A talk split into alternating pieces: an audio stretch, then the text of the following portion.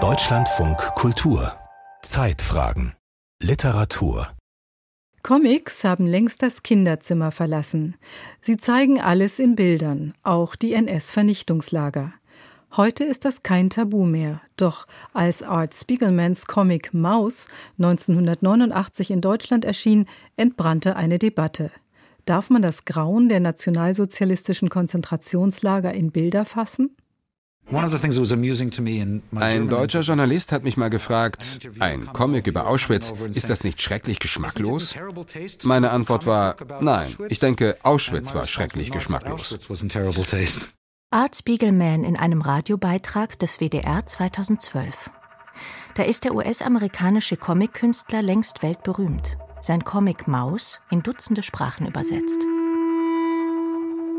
Ich will immer noch das Buch über dich zeichnen, über dein Leben in Polen und den Krieg. Man wird müssen schreiben viele Bücher darüber. Und wer will schon hören solche Geschichten? Wladek Spiegelmans Geschichte will Mitte der 1970er zunächst sein Sohn Art hören. Als polnischer Jude hatten Wladek und seine Frau Anja die NS-Verfolgung und das KZ Auschwitz überlebt. Sie verließen Europa Richtung New York. Als ihr Sohn längst erwachsen und Comiczeichner geworden ist, beschließt er, die Erinnerungen seines Vaters in seinem Medium festzuhalten. Auch wenn sein Vater darin alles andere als sympathisch wirkt und sein Englisch seltsam klingt. Verlegen will das zunächst niemand. Deshalb erscheint Maus zuerst in Episoden in Spiegelmans eigenem Comicmagazin. Dann sagt doch ein Verlag zu. Maus wird zum Bestseller. Der Comic geht um die Welt. Er kommt auch in die deutschen Buchläden und stößt hier zunächst auf Kritik. Geschichte in Bildern. Der Nationalsozialismus im Comic von Silke Merten. Ist es angemessen, das Grauen von Auschwitz in einem Comic zu erzählen? Maus handelt vom Mord an Europas Juden in Form einer Fabel.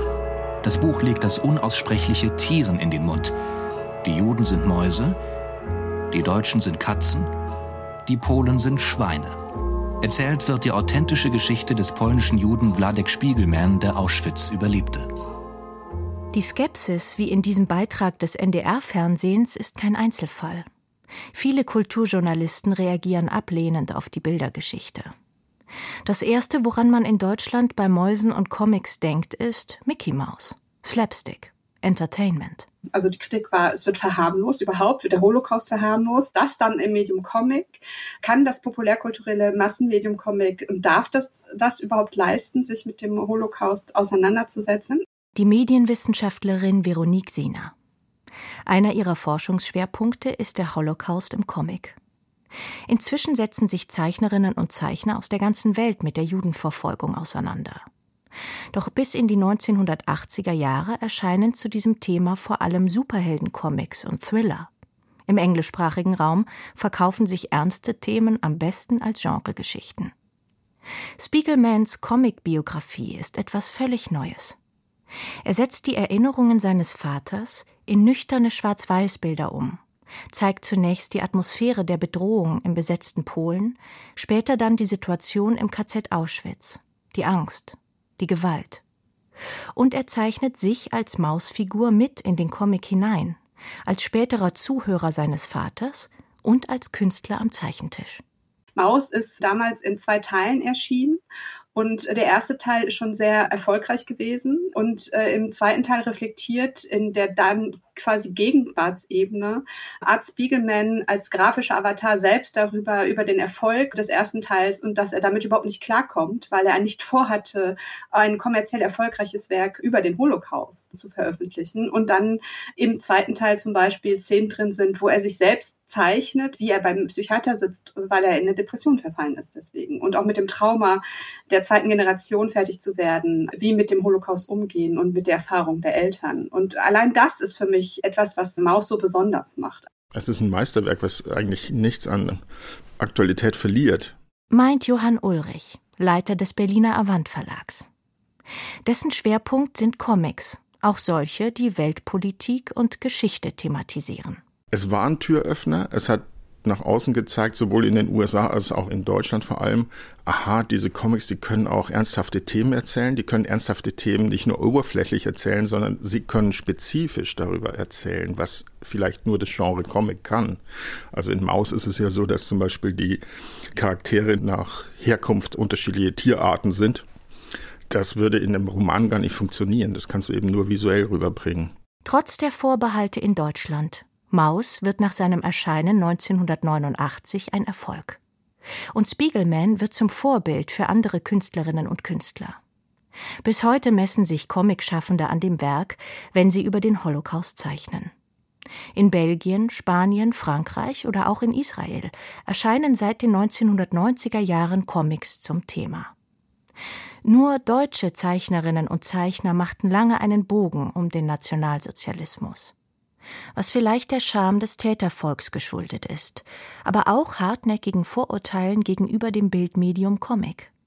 Sie verstellen den Blick auf seine Stärken, meint die Medienwissenschaftlerin Veronique Siener durch die Sequenzialität des Mediums, das Lückenhafte, was schon in der Medialität eingelassen ist, genau das mitzureflektieren, dass es eine vollständige, kohärente Repräsentation der Shoah gar nicht geben kann, egal in welchem Medium, und dass ein Künstler wie Art Spiegelman permanent mitreflektiert, dass er das auch gar nicht vorhat. Das ist nicht das, was er leisten möchte. Er reflektiert quasi schon über die Frage, wie so etwas machbar und eben nicht machbar ist, in der grafischen Form des Comics. Und das ist etwas, was der Comic sehr gut einnehmen kann.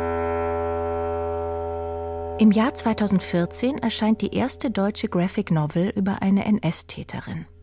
Gezeichnet hat ihn die Münchnerin Barbara Jelin. Irmina basiert auf den Erfahrungen ihrer eigenen Großmutter. Diese Irmina verliebt sich im London der 1930er Jahre zunächst in einen Mann aus der Karibik, kehrt dann aber zurück ins nationalsozialistische Deutschland und wird zur Unterstützerin des Regimes. Für die Graphic Novel ist Barbara Jelin national und international ausgezeichnet worden. Seitdem erscheinen vor allem Geschichten von Einzelschicksalen im Nationalsozialismus als Comics. Johann Ulrich vom Avant Verlag zum Beispiel hat mehrere Comics zu Widerstandskämpferinnen herausgegeben. Ich glaube, es funktioniert über Geschichten, sich dem Schrecken zu nähern. Ich kann mir nicht vorstellen, eine Graphic Novel zu verlegen, die seitenweise in Leichenberge zoomt oder die schrecklichsten Darstellungen, die wir aus Dokumentation über den Holocaust kennen. Ich weiß nicht, ob das Not tut. Ich glaube, es ist wichtiger, da wir ja mit Geschichten arbeiten, das eben dramaturgisch zu lösen, als durch explizite Darstellung.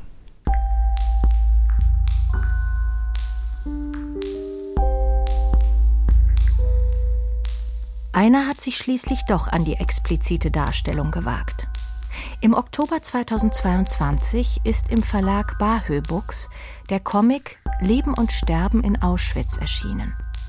Fünf Jahre lang hat der Illustrator Dietmar Reinhardt an seinem Debüt gearbeitet. Wenn Illustratorenkollegen mich fragten, was machst du gerade, habe ich gesagt, wie immer, ich arbeite an meiner Graphic Novel über Auschwitz. Und schon war das Thema gegessen. Da hat keiner mehr nachgefragt. Manche haben gesagt, warum tust du dir das an?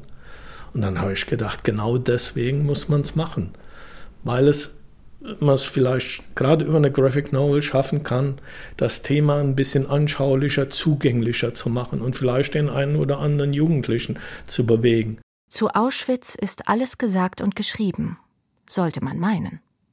Es gibt ein Kalendarium, hunderte Zeitzeugenberichte, Geschichtsbücher und inzwischen auch Comics. Art Spiegelman hatte in Maus Szenen aus dem Lageralltag in Bilder umgesetzt und damit etwas Neues gewagt. Das hat auch Dietmar Reinhardt getan. Mein Ziel war zu sagen, wenn jemand das Buch oder die Graphic Novel oder ich nenne es lieber eigentlich eine Graphic Doku gelesen hat, sollte er einen Eindruck haben, was Auschwitz gewesen ist, in all seinen Aspekten, weil das kommt bei allen Gedenkfeiern, den öffentlichen Ritualen, kommt das nicht rüber. Es gibt ja Graphic Novels, die aber immer den Ansatz haben, man folgt einem Menschen in diese Hölle und man geht wieder meistens mit ihm hinaus. Und ich wollte die andere Seite der Geschichte aufzeigen, nämlich die Firma Auschwitz, wie sie funktioniert hat. Dazu beginnt Dietmar Reinhardt mit einem Ende. Der Hinrichtung des Lagerkommandanten Rudolf Höss und den Memoiren, die dieser kurz vor seinem Tod geschrieben hatte. Höss erste Erinnerung an Auschwitz gilt seiner Fahrt zum Gelände. An Feldern und polnischen Bauern vorbei sehen wir ihn zum Lager fahren, standesgemäß im Mercedes mit Chauffeur. Die Aufgabe wird nicht leicht, Wilhelm. Ich muss aus diesem verwahrlosten Kasernenkomplex ein Durchgangslager für 10.000 Häftlinge schaffen. Wo kriegen wir die Arbeitskräfte her, Herr Hauptsturmführer?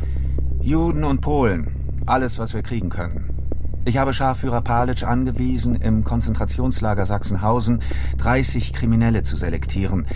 Wenn er mir gute Leute bringt, hätten wir damit fürs Erste auch genügend Funktionshäftlinge zu unserer Verfügung. Passend zur nüchternen Sprache der NS-Bürokratie zeichnet Dietmar Reinhardt seine Figuren sachlich, in gleichmäßig dünnem Strich. Jedes Detail ist gestochen scharf. Die Totenkopfabzeichen an den Uniformen, die Risse im Gemäuer, die Knoten im Stacheldraht.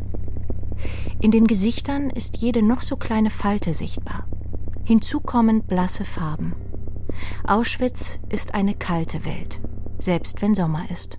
Ich habe versucht, keine Effekte zu machen, also mit Schwarz-Weiß-Effekten, mit viel Dunkelheit zu arbeiten, sondern ich habe gesagt, wie kommt mir Auschwitz vor? Als etwas graues, unbestimmtes Braunes. Nicht das SA-Braun, sondern es ist schmutzig, es riecht. Ich habe bewusst dann Grautöne überwiegend eingesetzt, mit einem leichten, schmutzigen Ton versehen. Hab bewusst auch gesagt, ich will ein bisschen Farbigkeit. Sie werden sehen, dass die Hauttöne nicht grau sind, sondern fahles Beige, sage ich mal. Vom ersten Transport mit polnischen Häftlingen 1940 bis zur Befreiung durch die sowjetische Armee entfaltet Dietmar Reinhardt eine Chronik von Auschwitz, zoomt ab und zu auf Einzelschicksale, um dann wieder die Menschenvernichtung in den Blick zu nehmen. Denn getötet wird ständig durch Schüsse, Schläge oder Zwangsarbeit.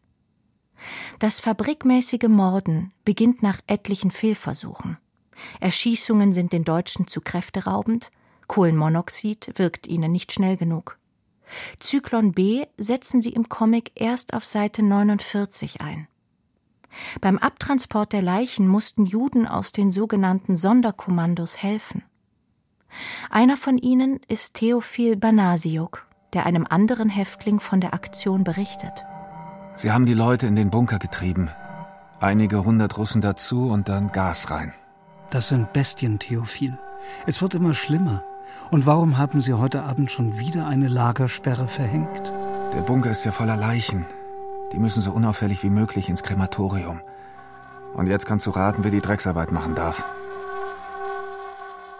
Dass die SS die Männer der Sonderkommandos dringend brauchte, um das massenhafte Töten zu bewältigen, ist bekannt. Dietmar Reinhardt zeigt, in welchen Schritten es ablief. Er begleitet die Opfer sogar in die Gaskammer hinein und rührt hier an ein Tabu, das bislang unangetastet geblieben ist. Sich ein Bild zu machen von der Qual der Sterbenden. Die Medienwissenschaftlerin Veronique Sina ist skeptisch, dass das gelingen kann. Es gibt keine dokumentarischen Aufnahmen aus den Gaskammern, die überliefert wären. Und das ist natürlich genau das Tabu. Das heißt, sie müssen nachträglich geschaffen werden. Und das wäre, wenn dann, aus Perspektive der TäterInnen, wenn man das weiterdenkt. Denn aus den Gaskammern gibt es ja keine Überlebende. Und genau da wird es auch zu einer ethisch-moralischen Frage und auch einer philosophischen. Aber ich hatte das Gefühl, wenn ich das weglasse, lasse ich ein Stück von Auschwitz weg. Es wäre für mich eine Verharmlosung gewesen, wenn ich bei der Gaskammertür aufgehört hätte. Weil da gehen Leute durch eine Tür und verschwinden. Das ist nicht Auschwitz.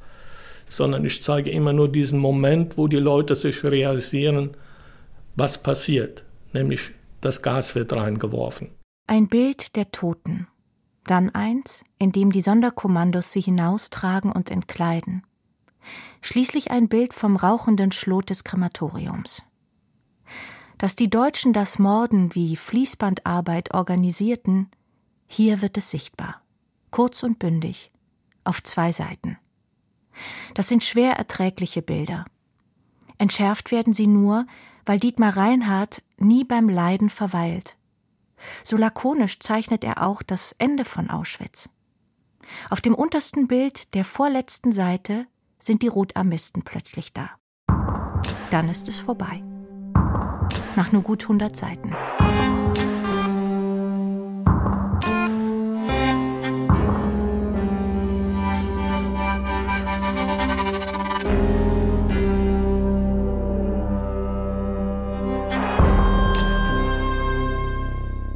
Der schwerste Teil seiner Arbeit, sagt Dietmar Reinhardt, sei das Lesen der Quellen gewesen und die Entscheidung, was genau er im Comic umsetzen wollte.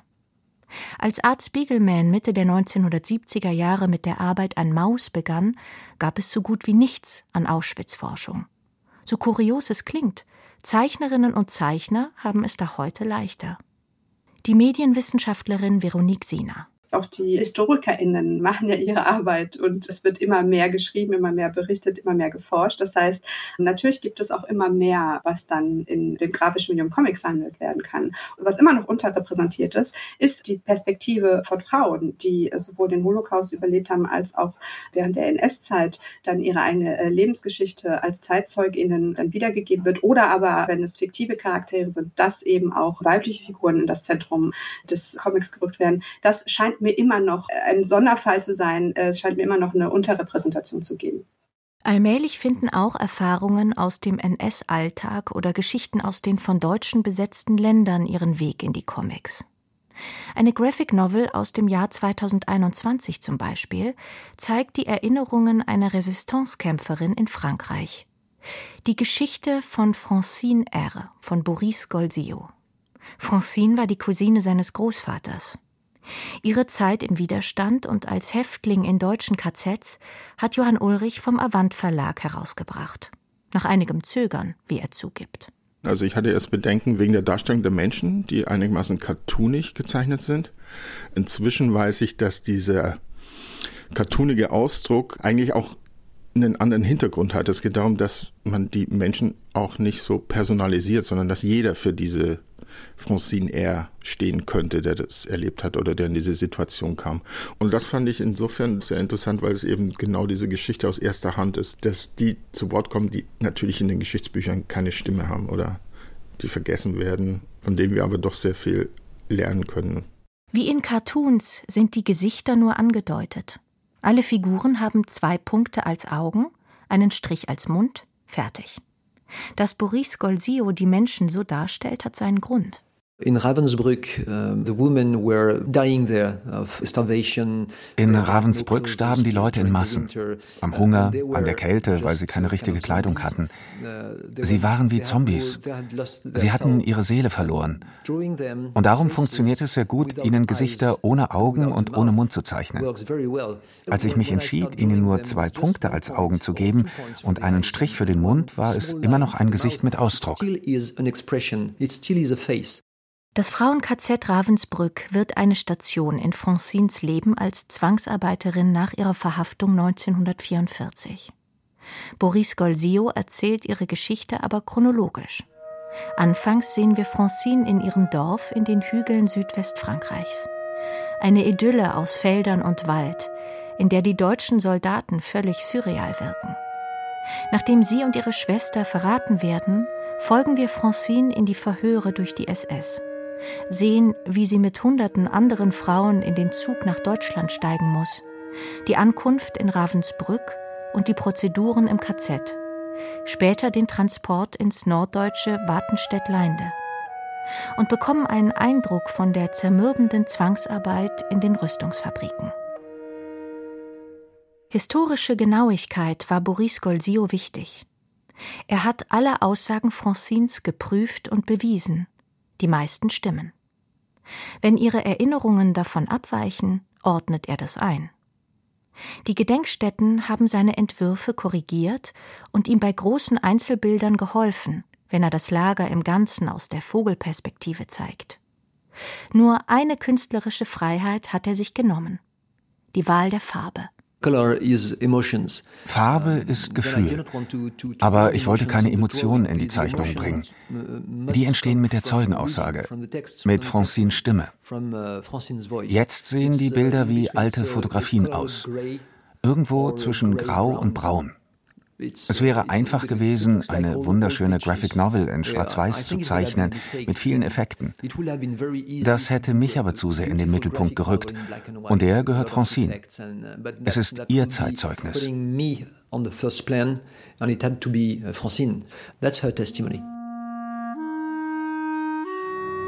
Ich hatte Fersensporne an beiden Füßen. Das tat schrecklich weh. Ich heulte vor Schmerzen. Doch ich hatte keine Wahl, ich musste zur Arbeit gehen. In den Hermann Göring-Werken arbeitete ich also eine Woche lang zwölf Stunden am Tag und die Woche danach zehn bis zwölf Stunden in der Nacht.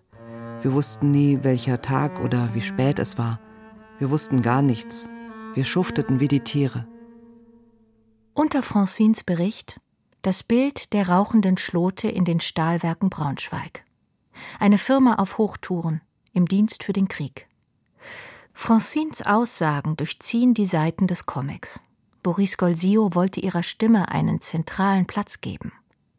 Gerade weil Francine über die Zeit in Deutschland lange geschwiegen hatte. Nach ihrer Rückkehr hatten ihr die meisten Landsleute nicht glauben wollen. Im Land der Besatzer konnte es ihr unmöglich so schlecht gegangen sein. Solche Skepsis schlägt auch Boris Golsio heute entgegen, wenn er seinen Comic in Schulen vorstellt. Meist gehe ich für eine Stunde in die Klasse. Da kommen alle möglichen Variationen der Frage, ist es wirklich alles passiert? Eine andere, die mir immer wieder gestellt wird, wie leben Sie jetzt damit? War es nicht furchtbar daran zu arbeiten? Und die Antwort ist ja und nein.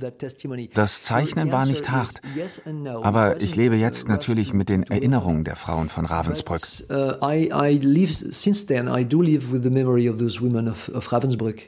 Die Geschichte von Francine R. wird inzwischen in Frankreich im Geschichtsunterricht eingesetzt. Nicht überraschend in einem der Mutterländer des Comics. In Deutschland ist das noch die Ausnahme. Dabei machen Lehrende durchaus gute Erfahrungen mit dem Bildmedium. Auch Veronique Sina hat Comics in Schulworkshops eingesetzt. Dann geht es natürlich darum, nicht einfach nur den Comic zu lesen, zu sagen, das war's jetzt, das habt ihr alles, was ihr wissen müsst über Shoah und Zweiten Weltkrieg, das auf gar keinen Fall.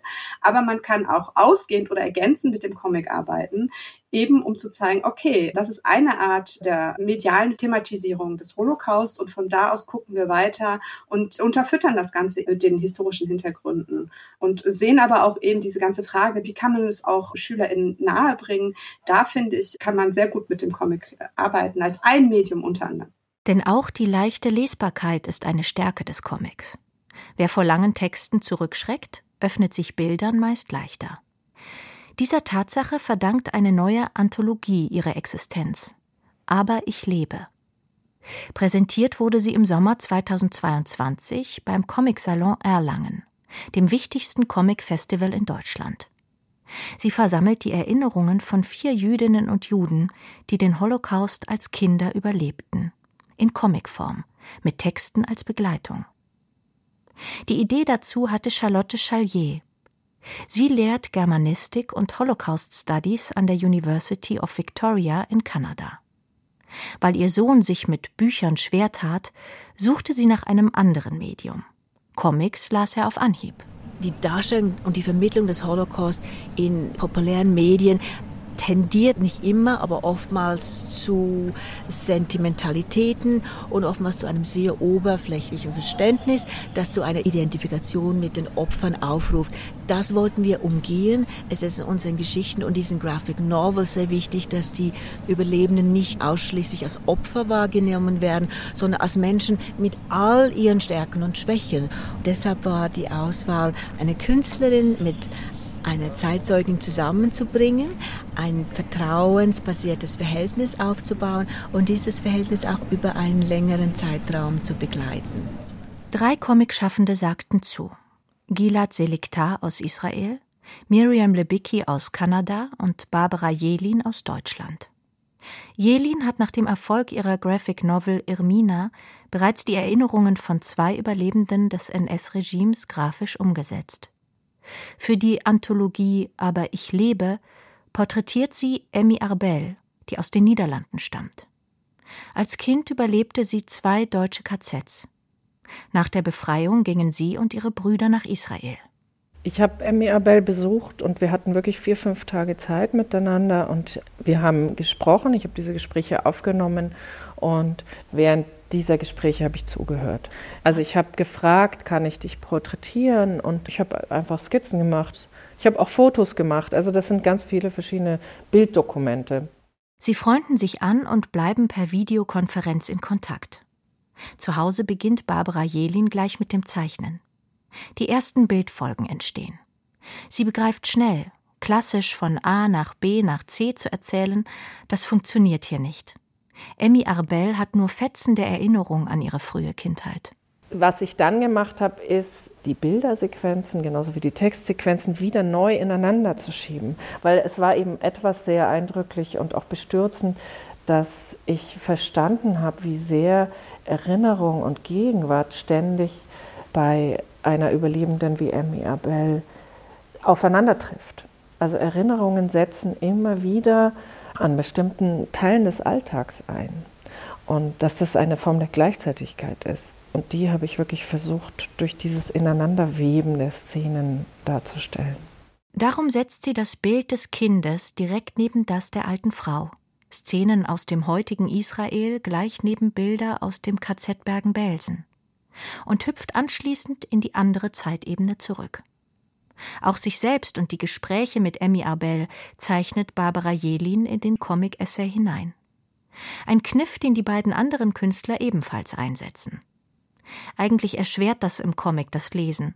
Für die Herausgeberin Charlotte Chalier ist es die ideale Technik, sich den Erinnerungen der letzten Holocaust-Überlebenden anzunähern. Dieses Projekt ist ein laufendes sich damit befassen. Es ist auch nicht abgeschlossen und es gibt auch wirklich keine Bewältigung. Es ist ein immer wieder uns neu, uns dieser Geschichte stellen, uns neu positionieren, sie hinterfragen und auch zu fragen, wie die Geschichte in die Gegenwart eingreift und wie es wichtig für uns ist, diese Geschichte mit aktuellen Gegenwartsfragen zu verbinden. Und alle drei Künstlerinnen haben sich diese Fragen gestellt und alle vier Überlebenden haben auch diese Fragen angeschnitten. Wobei die Beteiligten so genau und ehrlich wie möglich waren. Emmy Abels häufigster Satz in den Gesprächen mit der Comiczeichnerin war: Ich erinnere mich nicht. Also fügt ihn Barbara Jelin wieder und wieder in die Bilder ein. Und sie findet sogar Bilder für Emmy Abels nicht erinnern. Sie erzählt nämlich über ihren Vater, der ermordet wurde von den Nazis. Ich erinnere mich nicht. Und das Bild verblasst und wir sehen nur noch Punkte.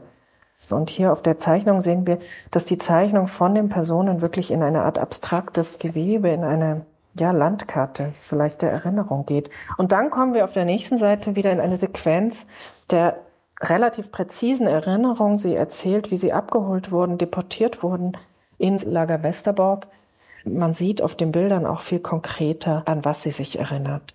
Ausschnitte, die ich versucht habe, aus ihrer Situation zu zeigen. Sie nimmt die Perspektive ein, als sie ankommen. Wir sehen ihre Füße, wir sehen ihren Blick auf die Lagerbaracke, auf die Betten und sie sagt dazu, nachts hörte ich alle möglichen Stimmen und alle möglichen Frauen weinten.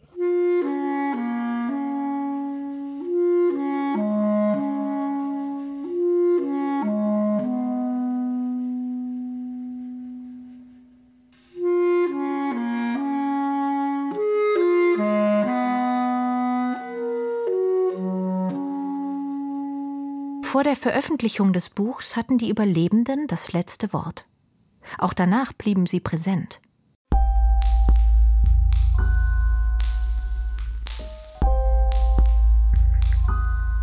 Die Lücken, die der Comic mit seinen Bildern füllen kann, werden in den kommenden Jahren noch größer werden. Die letzten Überlebenden des Holocaust sterben. Aber der Nationalsozialismus ist nicht aufgearbeitet. Er hat etliche blinde Flecken, auf die Comic-Schaffende noch Schlaglichter werfen können. In Wort und Bild.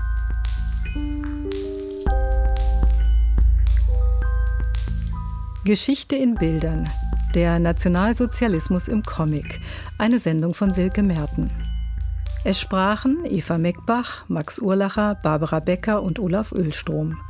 Regie Cordula Dickmeis, Ton Hermann Leppich, Redaktion Dorothea Westphal.